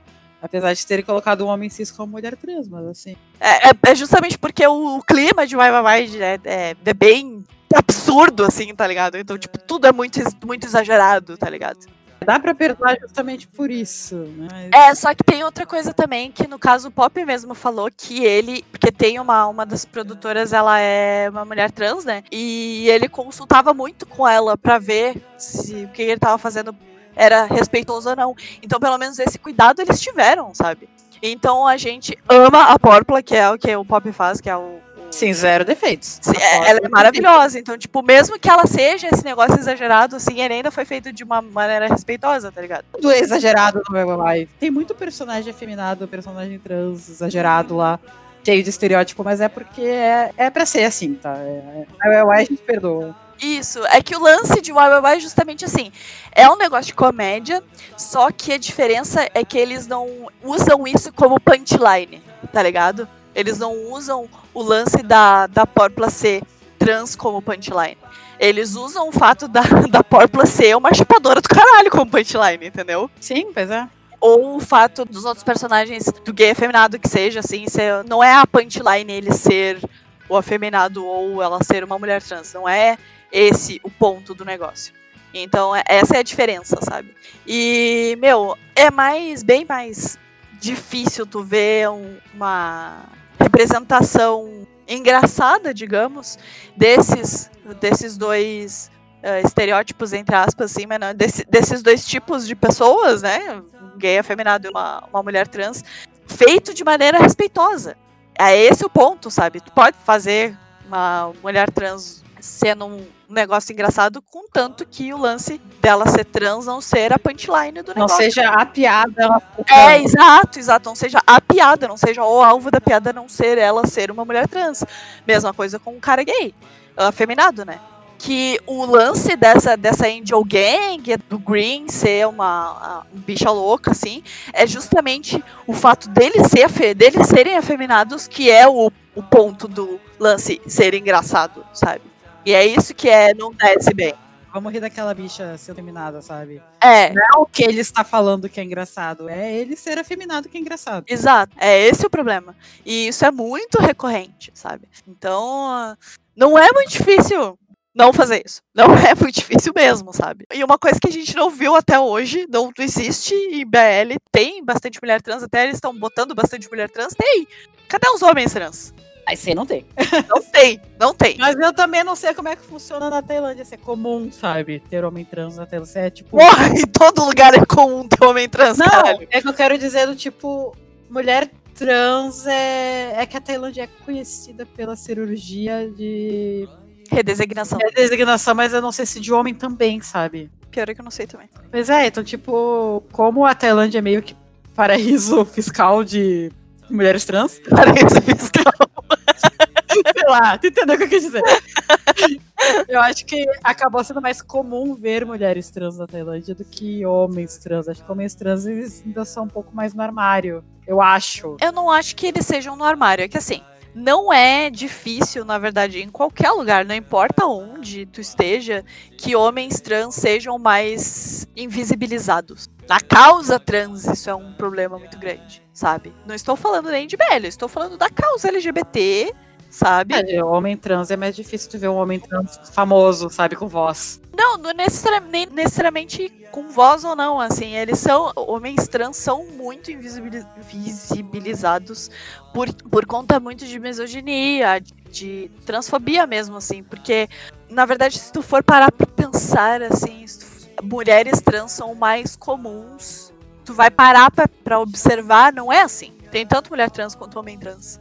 E só que o problema é justamente que ah, homens trans normalmente são jogados de lado, sabe? Eles não são muito importantes na causa. É a mesma coisa com gente bissexual ou com gente assexual também, sabe? São esses, essas minorias dentro do LGBT, assim, também, que já que são invisibilizados. Então, tipo, não é que não tenha, não é que não seja comum, não é que eles não estejam fora do armário, é porque eles não são vistos mesmo, entende? Eles Entendo. são realmente como se eles não existissem, eles são ignorados. Então é. É o buraco mais embaixo, tá ligado? É mais embaixo mesmo. Mas eu super queria que tivesse, justamente porque, porra, se tem mulher trans, tem homem trans, caralho, sabe? Se tem gay, tem lésbica. Não é, não é muito difícil, gente. Não é muito difícil. É bem fácil. As pessoas trans existem muito, só que ainda é um meio desrespeitoso, né? O comum. Eles não são vistos assim como o sexo realmente. Tipo, eles não podem mudar o documento, sabe? É, Eles ainda tipo, têm o sexo do nascimento no documento deles e era isso, sabe? Mas que seja 100% um homem ou uma mulher, assim, tu olha, é, não, é, um, é 100%. assim. Hum. Ainda no documento tá com o sexo errado. sim. E Gênero isso não, é, com o gênero errado. Mas, se sei, não sei se é uma coisa que vai mudar tão cedo na Tailândia. Ah, eu espero que mude logo, né? Enfim. Eu também espero, mas aí já não tem nada a ver com BL, tem a ver com política da Tailândia, né? Sim. Aí é, buraco é bem mais embaixo. Sim, bem mais. Ai, agora Chegou o momento. chegou o momento. pior coisa de todos os BLs do mundo, a coisa que eu não vejo, não importa. Eu pulo, eu deixo de ver a série porque eu sei que tem isso, sabe? Ou não vejo a cena, no caso. É, não vê, a gente viu, né? Não, não vou ser hipócrita aqui também, né? É, a gente viu, infelizmente. Mas a gente pulou a cena e a gente vive negação, tá? Nunca existiu. Sim, Que é o maldito e famoso estupro romantizado. sim. Quer introduzir? Ah, assim, ah, o lance de romantização do estupro, ele é muito recorrente. Ó, a gente vai voltar porque a gente tinha falado lá no começo, em relação a coisas que eram muito comuns em yaoi, no geral, assim, né? Não deixa de ser o jeito que era retratado, porque tem muito esse negócio de dubcon, que a gente chama, que é consentimento dúbio. Não ficar certo se a pessoa quer ou não, sabe? Isso, Que a pessoa diz que não, mas é um não do tipo, ah, está fazendo de difícil. Isso. Isso era muito comum, é ainda muito comum, né? Em yaoi japonês, no caso, que é das origens do BL, do yaoi e tal. Como uma forma também de retratar liberdade sexual para as mulheres que estavam escrevendo.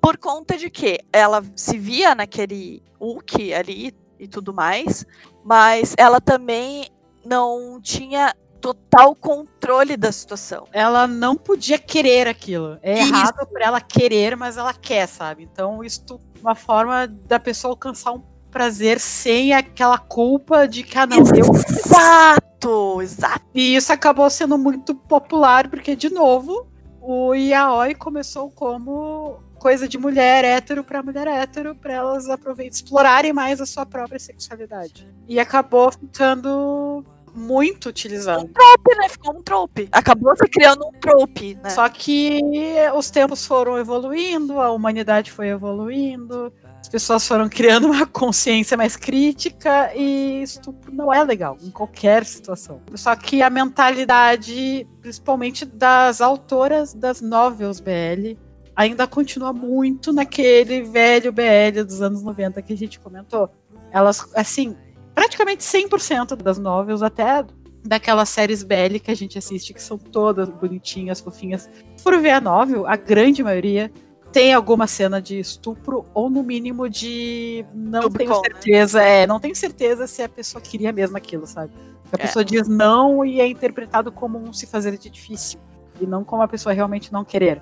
Só que a partir do momento que a- da vida real, se alguém diz não, é não. Não tem isso de ai, não, não, não. E isso é muito, muito comum em todas as formas de BL, mangá, anime, série, livro, muito comum até hoje. Sim.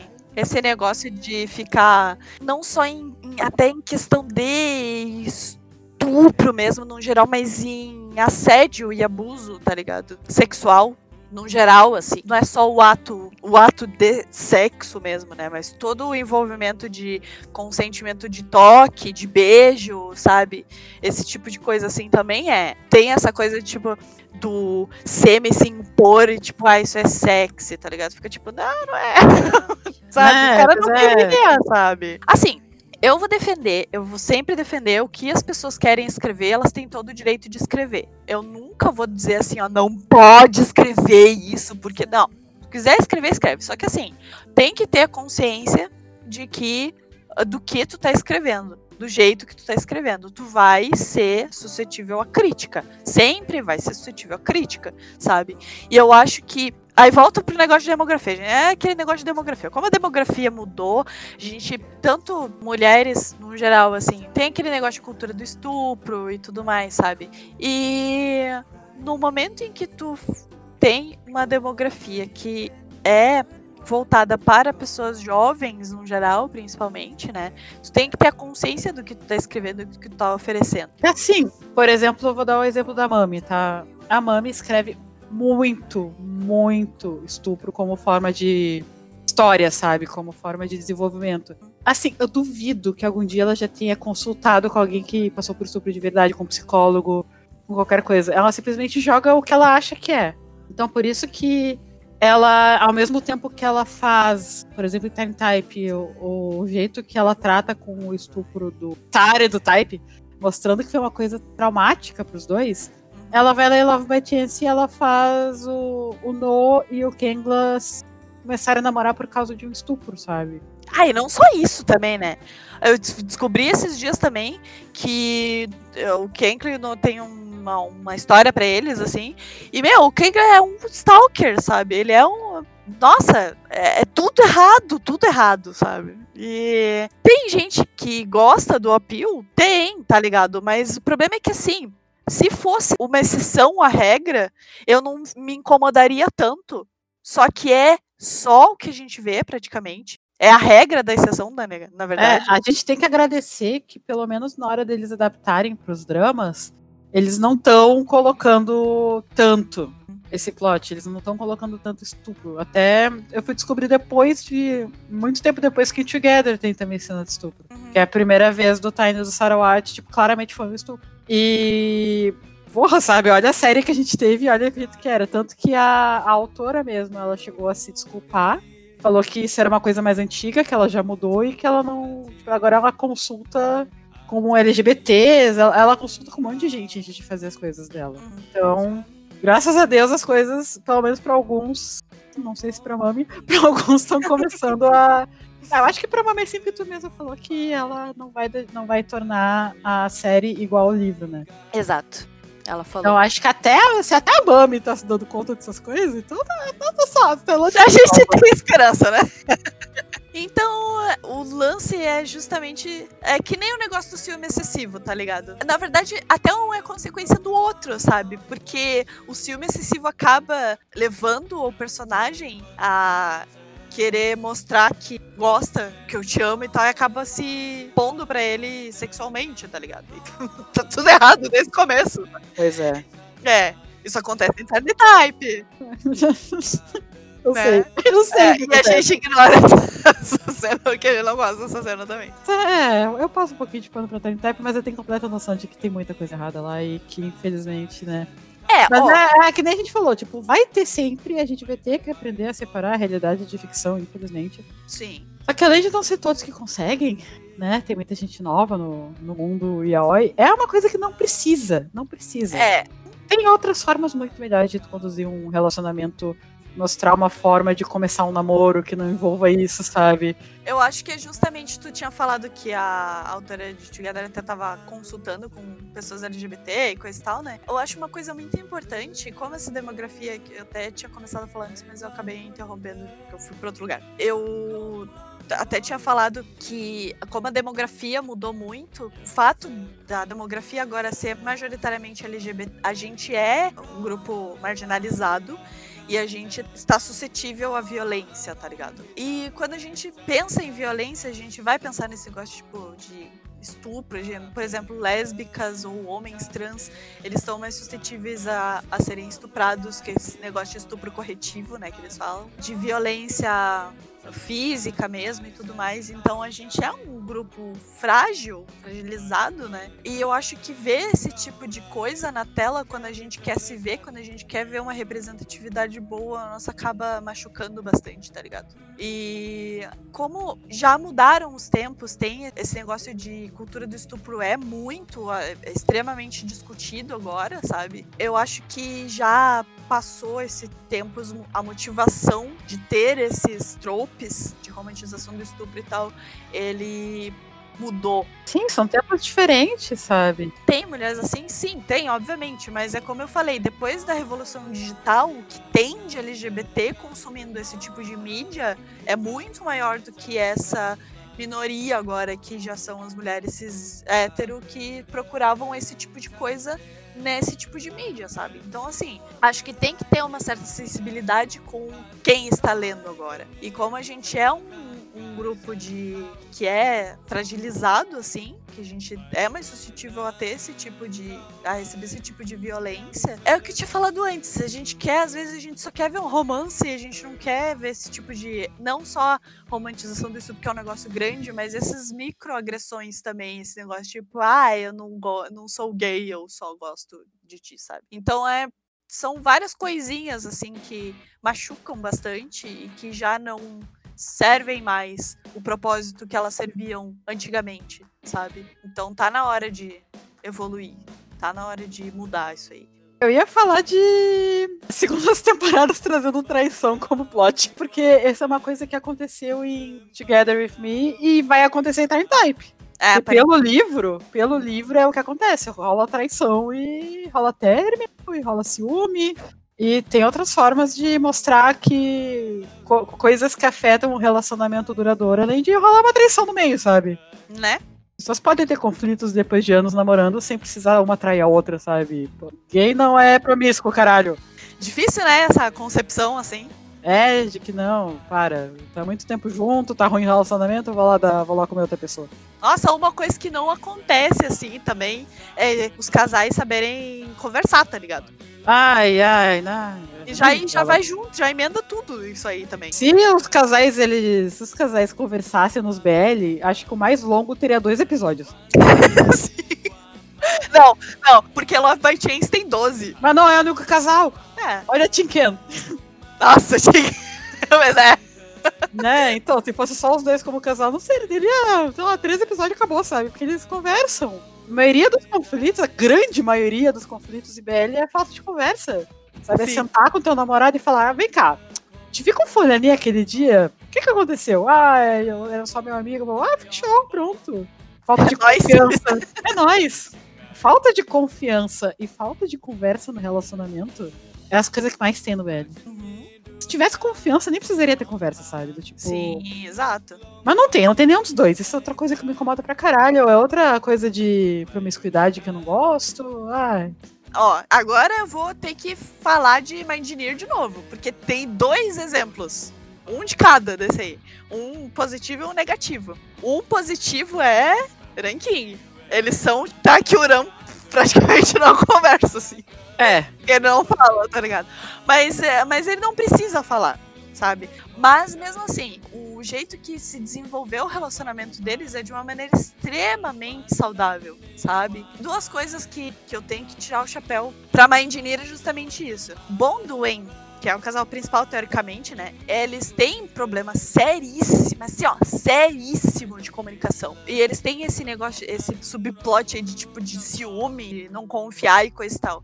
E uma coisa, vou defender Bonduen com unhas e dentes sempre. Muita gente fala e fala assim: ah, eles são chatos pra caralho. Nossa, eu amava eles no começo, mas eu não aguento mais como é chato o jeito, como eles não falam, como eles estão sempre brigando, como eles não se acertam, tá ligado? Pra mim também foi muito irritante, sabe? Mas eu acho que não era para não ser. Tu entende? Eu acho que o ponto é justamente nos irritar. Porque esse plot de falta de confiança, de falta de conversa, não é uma coisa legal. Não é uma coisa bonitinha, não é uma coisa tipo. ah, é que na verdade, assim, Mindnir, eles usam muito de trope. Eu acho que, pelo que eles ofereceram desde o começo, assim, o lance de estereótipos quebrados, assim, porque eles usam muito de tropes e eles usam muito de estereótipos e eles quebram esses estereótipos. E é justamente esse o lance, que eu, pelo menos eu acho que eu vejo, assim, que eu vi em Bom Duen é justamente isso. Não é uma coisa bonitinha, não é uma coisa fofinha. Esse negócio de ciúme o tempo inteiro e de ficar sem se falar. Coisa que o Bom fica fazendo o tempo inteiro, que é ficar fazendo ceninha, assim, pro Duen, sabe? Pra ele correr atrás. O Duen chega uma hora e fala, tá, caralho, não quero mais, tá ligado? E eu acho que o ponto, pelo menos que eu vi, assim, eu acho que é justamente isso. de- não é uma coisa legal, é uma coisa irritante. Pode ser que eles não tenham feito de propósito? Pode. Mas eu acho que foi muito repetitivo. E Mindnir é muito inteligente. Pode não parecer, mas eu acho que Mindnir, de- eles contam uma história de um jeito muito inteligente pra... Usam de trope de um jeito muito inteligente pra não ser isso, sabe? Mas eles foram inteligentes pra caralho, os únicos que conseguiram colocar quatro casais numa série sem ficar ruim. É, fora dublação, mas enfim, né? Ah, ruim eu quero dizer, tipo. Não, eu quero dizer de ficar, tipo, O relacionamento Ah, deles, né? bem todos os casais. É. Então acho que é, eles, eles são muito inteligentes pra não terem feito isso de propósito, assim. Porque foi muito insistente. Não foi uma coisa só pontual. Porque normalmente esse plot, assim, ele é, ele é feito de um jeito muito pontual pra dar um, um tipo de conflito só. Um conflito ali no meio e ser resolvido logo em seguida, sabe? Mas não, o Mindinner não fez isso. O Mindinner foi insistindo, insistindo nessa merda, insistindo nesse tropo, assim. A gente fica, caralho, meu Deus, vocês não vão conversar nunca, porra. Sabe? Então eu acho que eles tiraram essa romantização desse trope. Pelo menos eu acho que foi extremamente inteligente da parte deles, assim. Ah, foi um prazer quase que sexual quando eles finalmente conversaram, né? Então eles Exato. conseguiram me deixar muito feliz. É. Então era isso, né? Porque, nossa, a gente falou pra caralho. Problematizamos bastante. Não era pra ter sido uma coisa tão pesada, mas.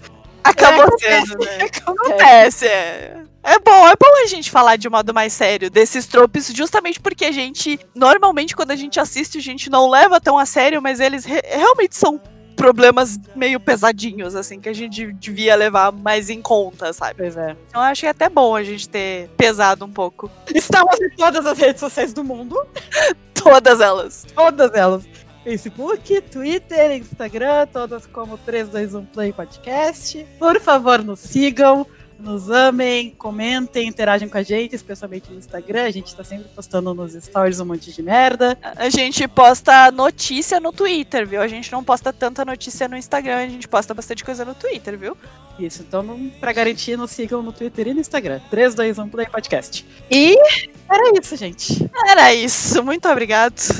Espero que vocês gostem agora que a gente vai voltar. Vamos voltar para nossa. Próximo a gente garante que vai ser bem mais leve do que esse. É. o, próximo, o próximo vai ser massa. Vai ser top o próximo. Só esperem, só aguardem. Até a próxima, então, gente. Tchau. Tchau.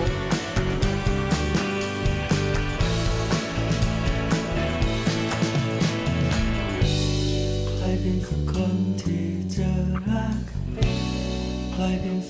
ักคนที่ Bye.